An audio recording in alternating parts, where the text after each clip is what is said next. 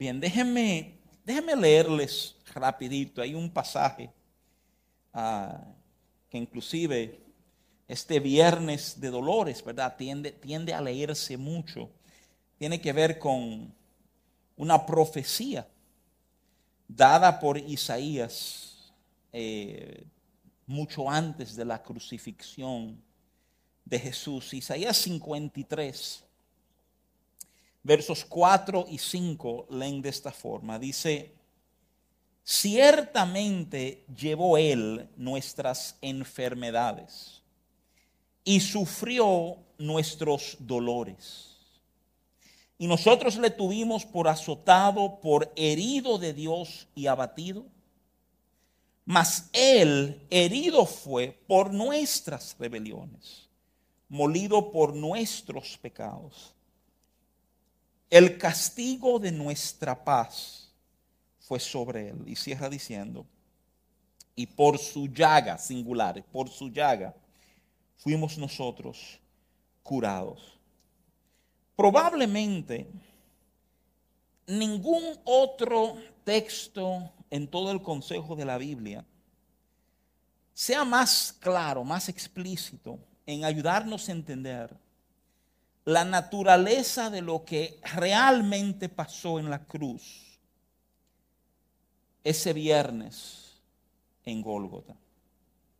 Si tú te detienes para examinar los versos, tú vas a ver que hay una serie de cosas que Jesús lleva sobre sí, que de manera muy precisa el profeta dice que aunque están sobre él, no le pertenecen a él, nos pertenecen a nosotros.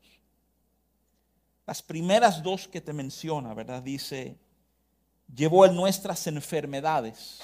Y después dice, sufrió nuestros dolores. Esos conceptos, ¿verdad? O sea, enfermedades, dolor, enfermedad y dolor en la vida. O sea, usualmente son cosas que vienen sobre nosotros. Eh, afectan, impactan nuestro contexto y nuestras circunstancias de vida. Pasan muchas veces sin nosotros programarlo, ¿verdad? O buscárnoslos en muchos sentidos.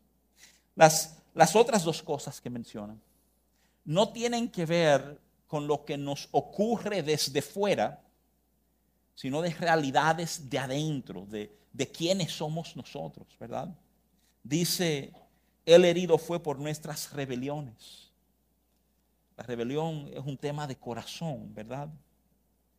Y dice, molido por nuestros pecados. Rebelión, pecado, enfermedad, dolor. Aspectos que de alguna manera impactan nuestras vidas y no para bien, o sea, obviamente todas estas cosas, ¿verdad? O sea, eh, eh, son, son malos, o sea, eh, limitan la verdadera vida que Dios anhela que nosotros vivamos.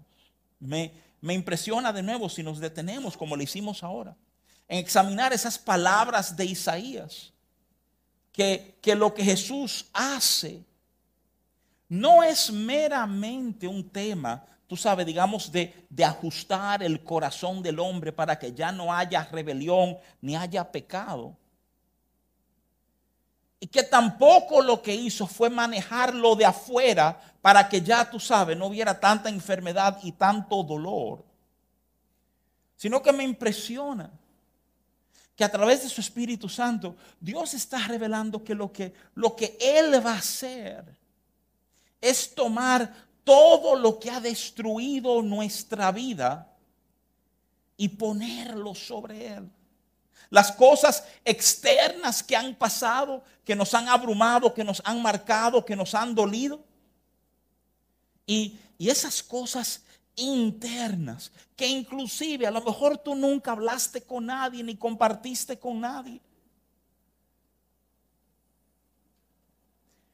Todo lo nuestro sobre Él. Yo creo que esto no solamente nos deja como en un, en un tipo de asombro, ¿eh? sino que nos, nos ayuda a entender la manera en que Dios anhela que vivamos. Si a Dios solo le importara nuestra vida natural, probablemente Isaías frena con enfermedad y dolor. Si a Dios solo le importara los temas del corazón y de, de la espiritualidad, probablemente solamente nos habla de rebelión y pecado. Pero lo que tú estás viendo en Jesús es todo el paquete nuestro, todo respetuosamente, el disparate nuestro, puesto sobre Él. Uno pagando el precio que ninguno de nosotros podíamos pagar. Es una historia que gracias a Dios no termina el viernes en la cruz, sino que continúa a un domingo glorioso de resurrección, a donde, a donde ahora la carga es que entendamos que Él va a su Padre y a nuestro Padre, a su Dios y a nuestro Dios. Es algo extraordinario, es algo, es algo que, que francamente, a algo, es el, es el fundamento de nuestras vidas, que cuando tú entiendes esto, de ahí en adelante, toda tu vida se mueve por esas cosas. Yo quiero tomar un momentito esta mañana. Mira lo que yo quiero hacer. Yo quiero, quiero examinar tres cosas. Usualmente, domingo de resurrección, yo estaba chequeando, tengo varios años a mí me encanta hablar de la resurrección. Y cuando se trata de la resurrección, tiendo a hablar muy apologéticamente, entiéndase, defendiendo la resurrección, que se entienda la veracidad y cómo la prueba histórica, ¿verdad? O sea, valida un momento como este. De hecho, las pruebas históricas son diferentes a las científicas, hay una metodología científica, hay un método histórico que valida la historia. Y para aquellos que tienen interés en eso, comienza con la veracidad de documentos, todo el trasfondo de los documentos para establecer, ¿verdad? Si son confiables o no. Otro de los pasos, usualmente el segundo, es la confirmación de historiadores. Si tiene curiosidad, porque alguna gente dicen equivocadamente que no hay prueba histórica sobre Cristo, déjame tirarte tres nombrecitos rapidito. Flavio Josefo, que usualmente es menospreciado porque su origen es judío, aunque ciudadano romano. Él habla de Jesús en su historia. Plinio, Tácito, ahí hay tres historiadores romanos. Todo avalando la realidad de la persona de Jesús de Nazaret. Pero hoy, hoy mi enfoque no es apologético. Hoy yo quiero hablar a tu corazón, yo quiero, quiero ayudarte a entender tres cosas, y no es porque son las únicas, pero tres cosas que la resurrección de Cristo hace en nuestras vidas, está supuesto a hacer, logra en nosotros, que nos permite, ¿verdad? Tres verdades que la resurrección de Jesús establece en nosotros. Y yo creo que una de ellas está muy bien representada en el sábado. Si alguna vez tú te has fajado a tratar de entender Semana Santa y tú te pones de que leer la Biblia, el recuento es, es fascinante, pero es extraño en este sentido. Tú puedes identificar con propiedad lo que pasó el domingo, el lunes, el martes, el miércoles, el jueves, el viernes, pero no el sábado. Es como si, si, no, si no, no hay nada, no hay, no hay escrito, no hay nada que nos diga qué pasó el sábado. ¿Eh? Yo, yo escribí esto, voy a ahorrar tiempo leyéndoselo, lo puse en redes sociales esta semana. Puse esto, dije, hay un silencio el sábado después de la muerte de Jesús. No es cualquier silencio. Ese silencio es un grito de temor, de confusión, de decepción, de inseguridad y de desesperanza.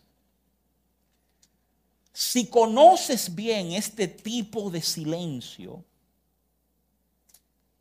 necesitas saber que ese silencio no es el final. El domingo viene. Ahora bien, te, te puede sonar extraño, pero yo estoy convencido que así como Isaías puede hablar y precisar y decirte, óyeme, tu enfermedad, tu dolor, tu rebelión, tu pecado está sobre él. Yo creo que el sábado representa también algo que estuvo sobre Jesús. Pero es el tipo de asunto, honestamente, francamente. Que no se resuelve con un entendimiento de la cruz del viernes, sino que se resuelve con un entendimiento de la tumba vacía del domingo.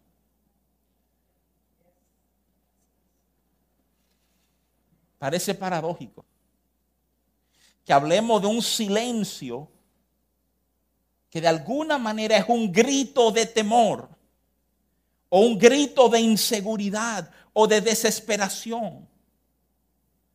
Pero de alguna forma esa combinación de palabras no hace perfecto sentido a muchos de los que estamos aquí. Muchos de los que están aquí saben lo que es guardar un silencio con sus bocas cuando hay un llanto desesperado en sus corazones. Cuando se han sentido que el mundo ha colapsado, cuando, cuando realmente la idea es que inclusive no vale mucho la pena considerar seguir hacia adelante. De esos momentos que estamos genuinamente Oye, genuinamente inseguros, genuinamente asustados. Ese sábado, ese sábado rompe todos los moldes. El, el sábado olvidamos todo. ¿Quién está pensando en que él dijo que moriría y en los tres días resucitaría? Estamos esperando que en cualquier momento rompan esa puerta y nos lleven a nosotros arrastraditos por las calles. Si no, mírenlo aquí, lo encontramos. Un sábado, ¿a dónde? Estoy cuestionando todas las decisiones que he tomado en los últimos tres años y medio de mi vida. ¿Qué metía de pata? ¿Qué hice? ¿Qué solté? ¿Qué dejé atrás? Para encontrarme aquí hoy.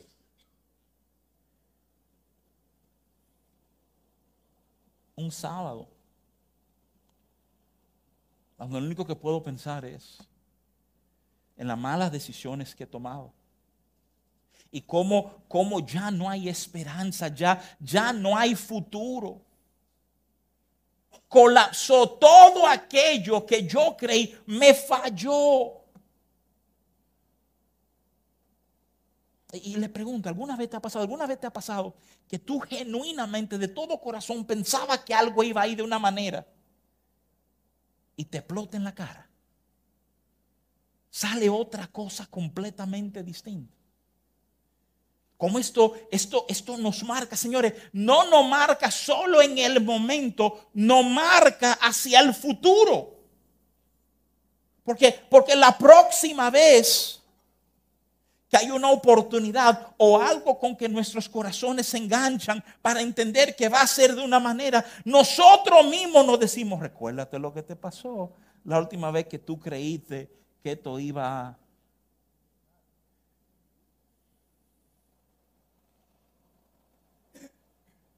El sábado. El sábado es un lugar familiar para muchos de nosotros.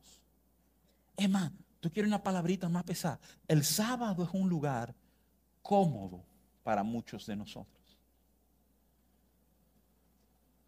¿Tú sabes, ¿Tú sabes lo que aprendimos? Aprendimos que es menos trabajoso Quedarme con la mentalidad de sábado, de decepción, de que las cosas no van a bien, de que no valen la pena, que yo no puedo invertirme, que tomé malas decisiones, de mi error en todo. Y de hecho, procesarlo por dentro, ni pío a nadie. Es más cómodo quedarme ahí que tener esperanza.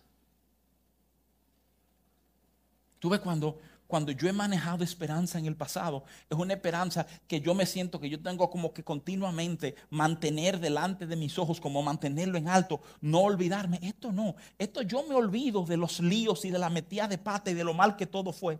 Y cuando yo vuelva, eso está ahí en el mismo lugar y no tuve que sostenerlo yo. Óyeme, es más trabajoso tratar de vivir en esperanza que vivir como se vive el sábado.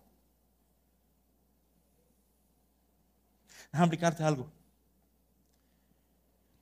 ¿Tú sabes cuándo vivir en esperanza es difícil? Vivir en esperanza es difícil. Cuando tú estás viviendo en una esperanza que no es la que Dios da. Es lo que te voy a decir. La Biblia categóricamente nos enseña que hay falsedades, imitaciones a lo verdadero.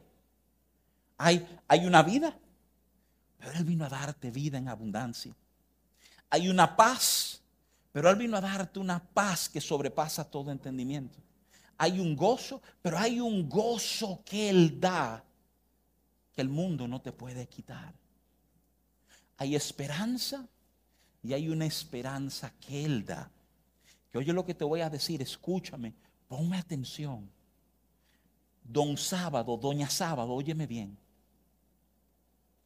Esa esperanza que Él da la verdadera esperanza no te cuesta a ti. No eres tú que la sostienes, es Él que la sostiene.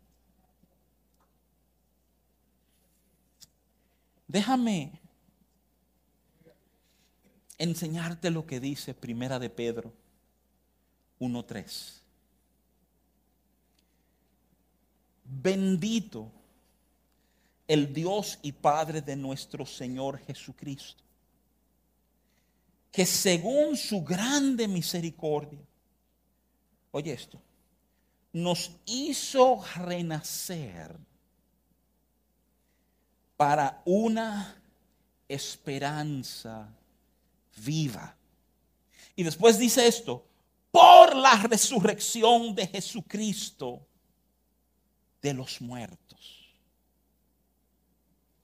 Bendito el Dios y Padre de nuestro Señor Jesucristo, que según su grande misericordia nos hizo renacer para una esperanza viva por la resurrección de Jesucristo de los muertos. Necesito que tú entiendas esto.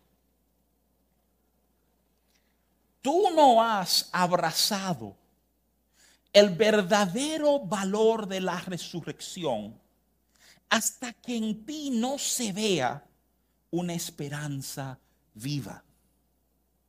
Hoy conmemoramos, celebramos, aplaudimos, cantamos la resurrección. Pero la resurrección está diseñada para afectar nuestra naturaleza.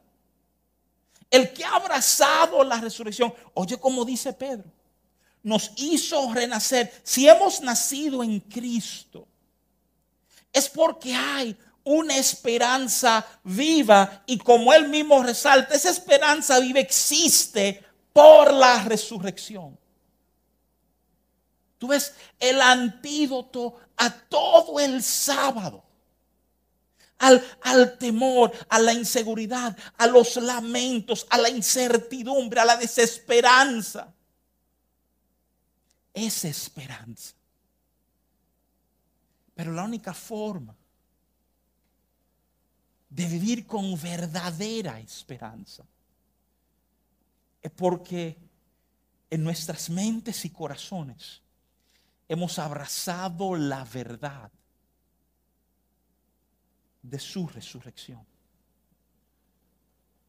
Porque lo hemos abrazado. Porque hemos entendido lo que significa. Y porque entiendo lo que significa me puedo agarrar de eso con dos manos.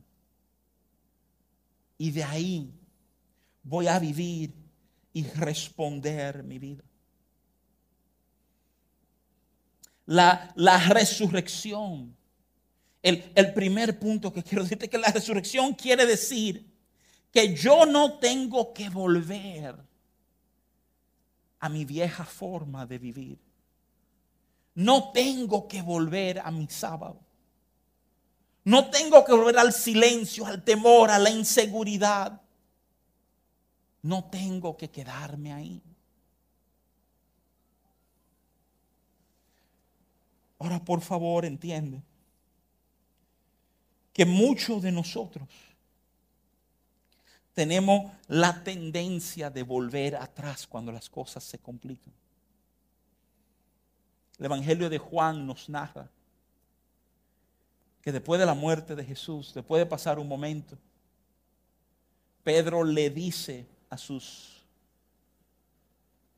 a los discípulos que están con él, son siete que están juntos en este momento, le dice, me voy a pescar. Esto es lo que Pedro era un pescador. Era, era, era volver a lo que conocíamos antes, a lo que hacía. Era volver a un sábado.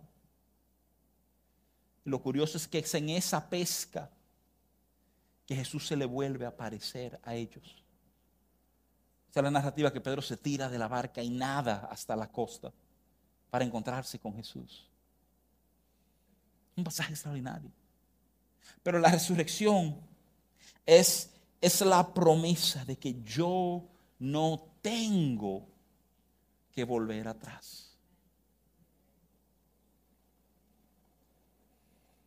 Lo segundo que quiero resaltarte de la resurrección.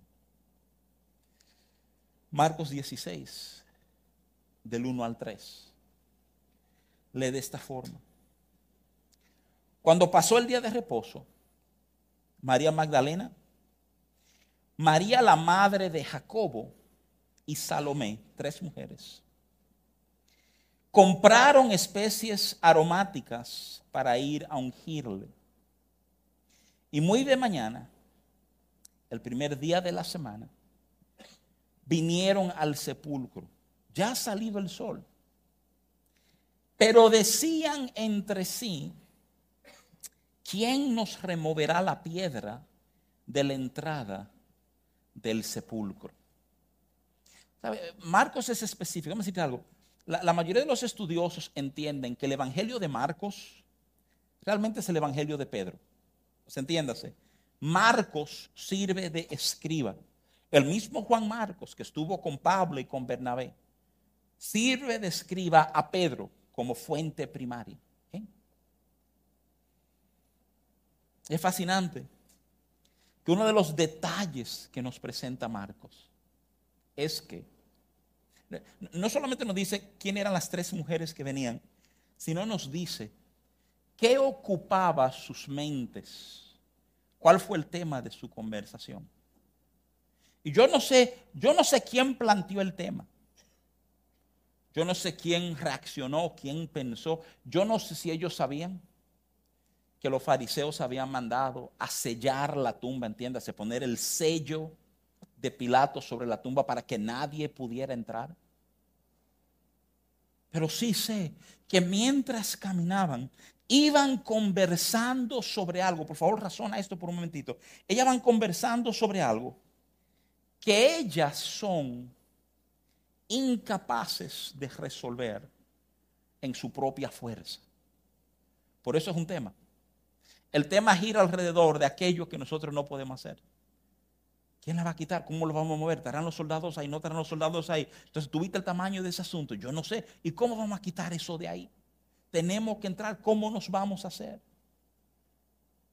No nos lleva a pensar el texto que hubo una más espiritual que las otras. No, las tres estaban fajadas aparentemente con la misma temática. Lo, lo imposible que tenemos por delante.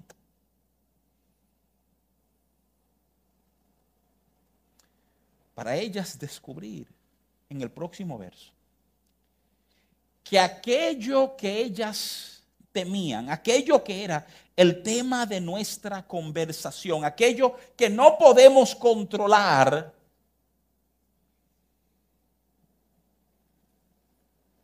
ya estaba resuelto.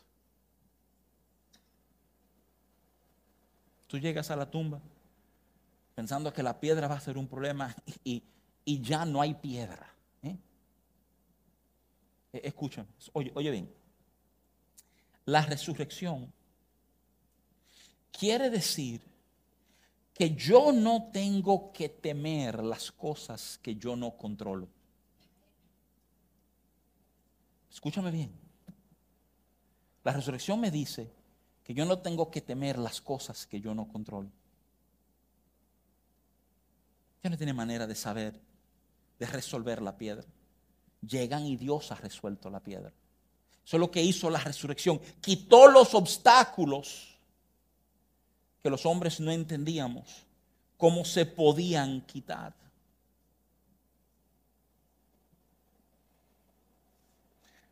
Lo primero que quiero que quede en tu mente es que la resurrección quiere decir que yo no tengo que volver atrás.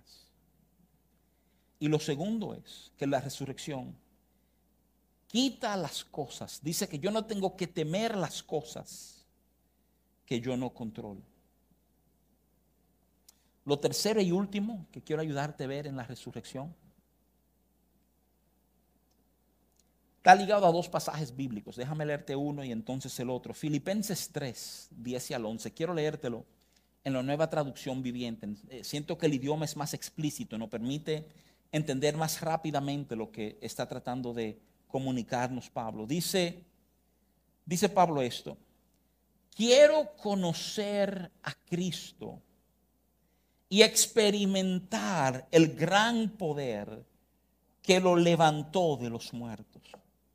Quiero sufrir con Él y participar de su muerte para poder experimentar de una u otra manera la resurrección de los muertos.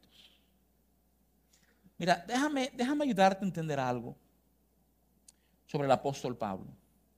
Eh, en su cristología, entiéndase, en los desgloses que él hace en diferentes cartas sobre la persona de Cristo y toda la teología ligada a Cristo, Pablo nunca separa la persona de Cristo de la realidad de la resurrección.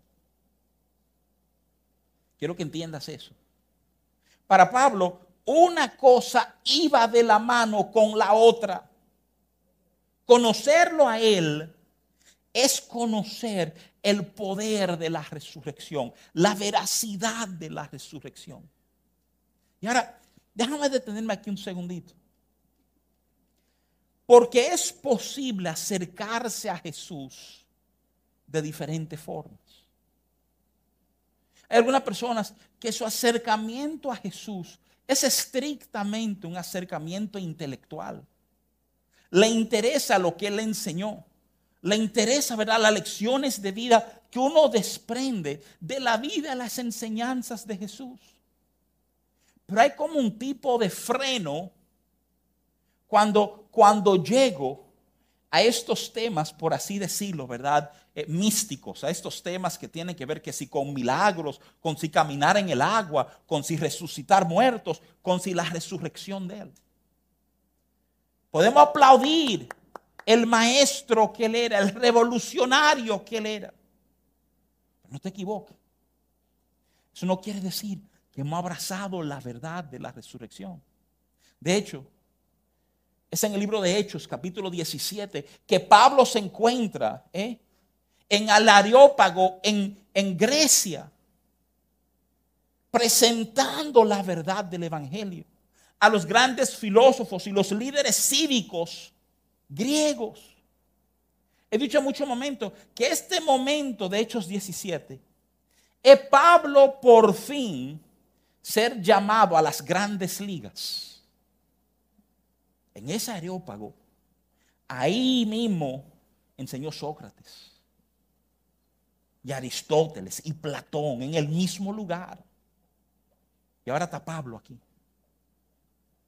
Y Pablo tiene a todo el mundo en sus manos. Mató. Comenzó hablándole de ese altar al Dios no conocido. Cita a los propios poetas de los griegos al hablarles. Pero cuando Pablo toca la tecla de la resurrección, ahí los intelectuales se recogieron. Y lo que le dicen a Pablo, mira, está bien, te oiremos de esto en otra ocasión, le dice. Una forma cortés de decir, mira, ya, ya, ya, la dañaste, disparate. Aquí nos recogemos, aquí no oímos más. Quiero que tú entiendas que es posible conocer a un Jesús que es una figura histórica. Porque, porque han logrado separarlo del poder de la resurrección.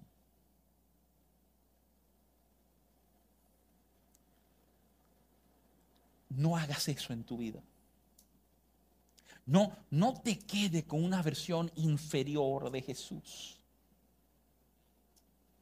Oye, ni sus mensajes pueden ser correctamente entendidos si tú echas a un lado la realidad de la resurrección.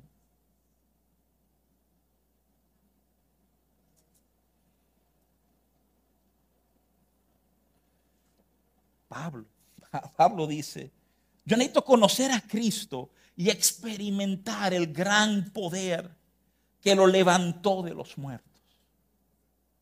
En, otro momento, orando por la iglesia que está en Éfeso,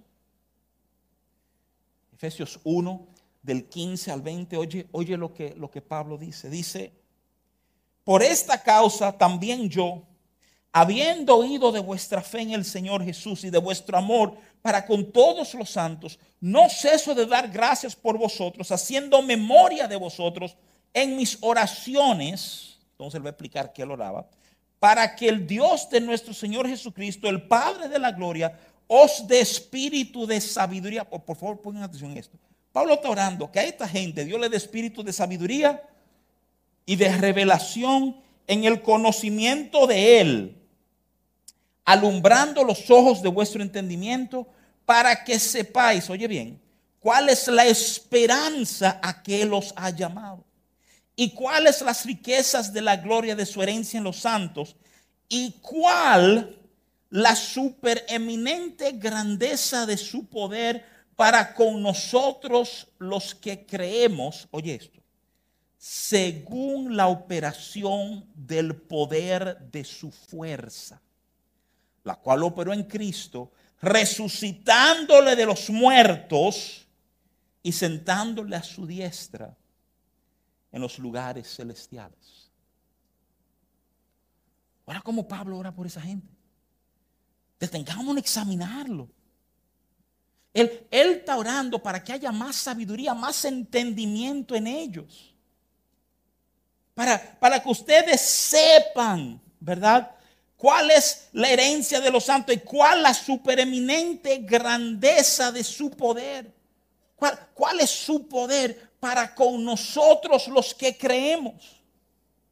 ¿Cuál es ese poder que Él tiene con nosotros los que creemos? Eso opera según el poder de su fuerza, que si tú necesitas tener una referencia, es la misma fuerza que resucitó a Cristo de los muertos. Oye, oye, Oye lo que la resurrección permite.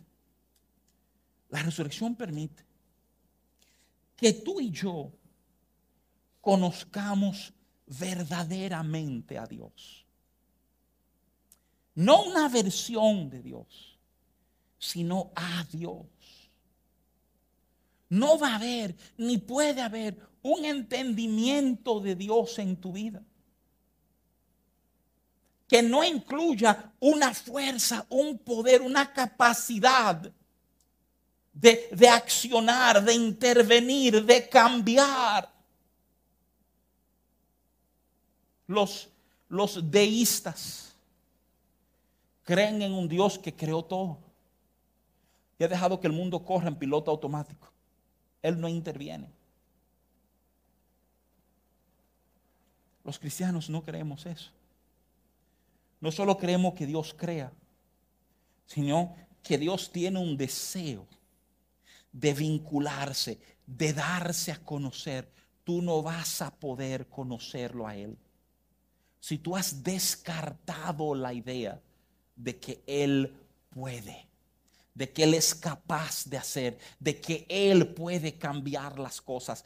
Y cuando tú comienzas a entender cómo Él te ama,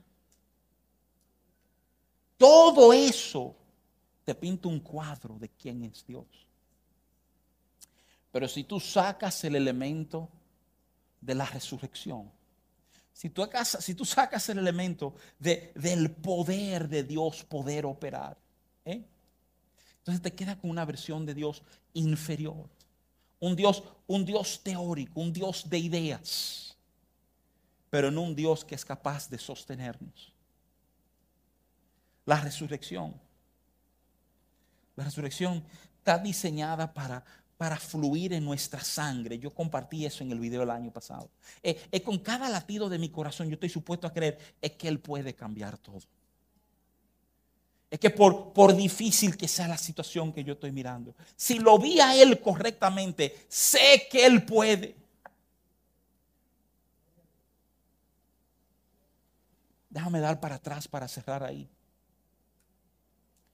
Qué sábado más difícil. Todo, pasado y futuro, se perdieron. En la 15 hora entre su apresamiento y su muerte.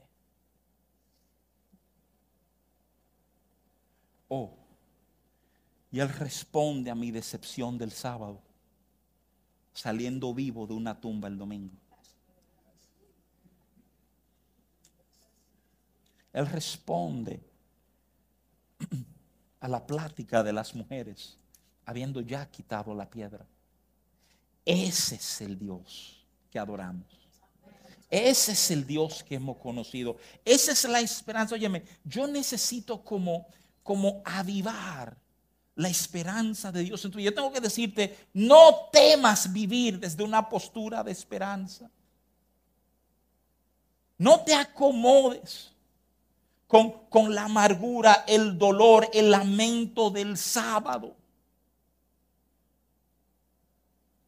La resurrección es el llamado a entender que el sábado no es tu lugar.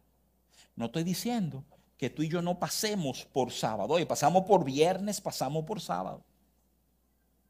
Pero por favor entiende, en muchas de nuestras vidas, el viernes y el sábado que pasamos solo nos hace valorar el domingo mucho más.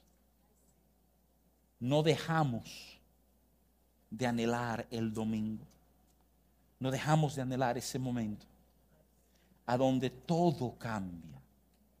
Como que todo lo malo parece como un sueño que nunca, nunca tuvo el efecto, el impacto que pensábamos. Y yo sé que esto suena iluso. suena como cosa de niños. Te aseguro que no lo es es la esperanza de la resurrección que cambia la vida de un ser humano.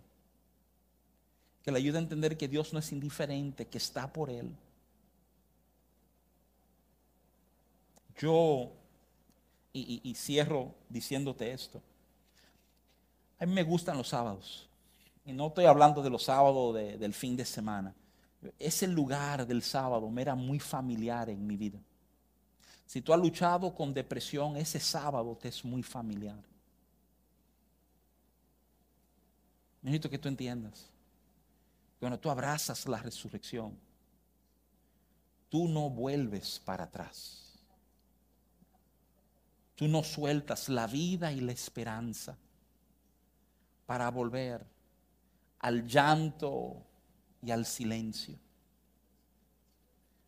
Porque Él cambia todo no por ti, por Él. Yo entiendo el temor de vivir con esperanza. Lo entiendo. Sin embargo, no hay otra forma de conocerlo a Él que no sea aprender a vivir con esperanza. Y cuando te digo que es una esperanza distinta, antes la esperanza la teníamos que sostener nosotros, ahora la esperanza la sostiene Él. Óyeme, la sostiene Él, no te pesa a ti. Tu trabajo no es convencerte de la esperanza, tu trabajo es mantenerte agarradito de la esperanza. Y Él sabe infundirte aliento cuantas veces tú necesitas que Él te infunda aliento. Su esperanza es lo que nos sostiene.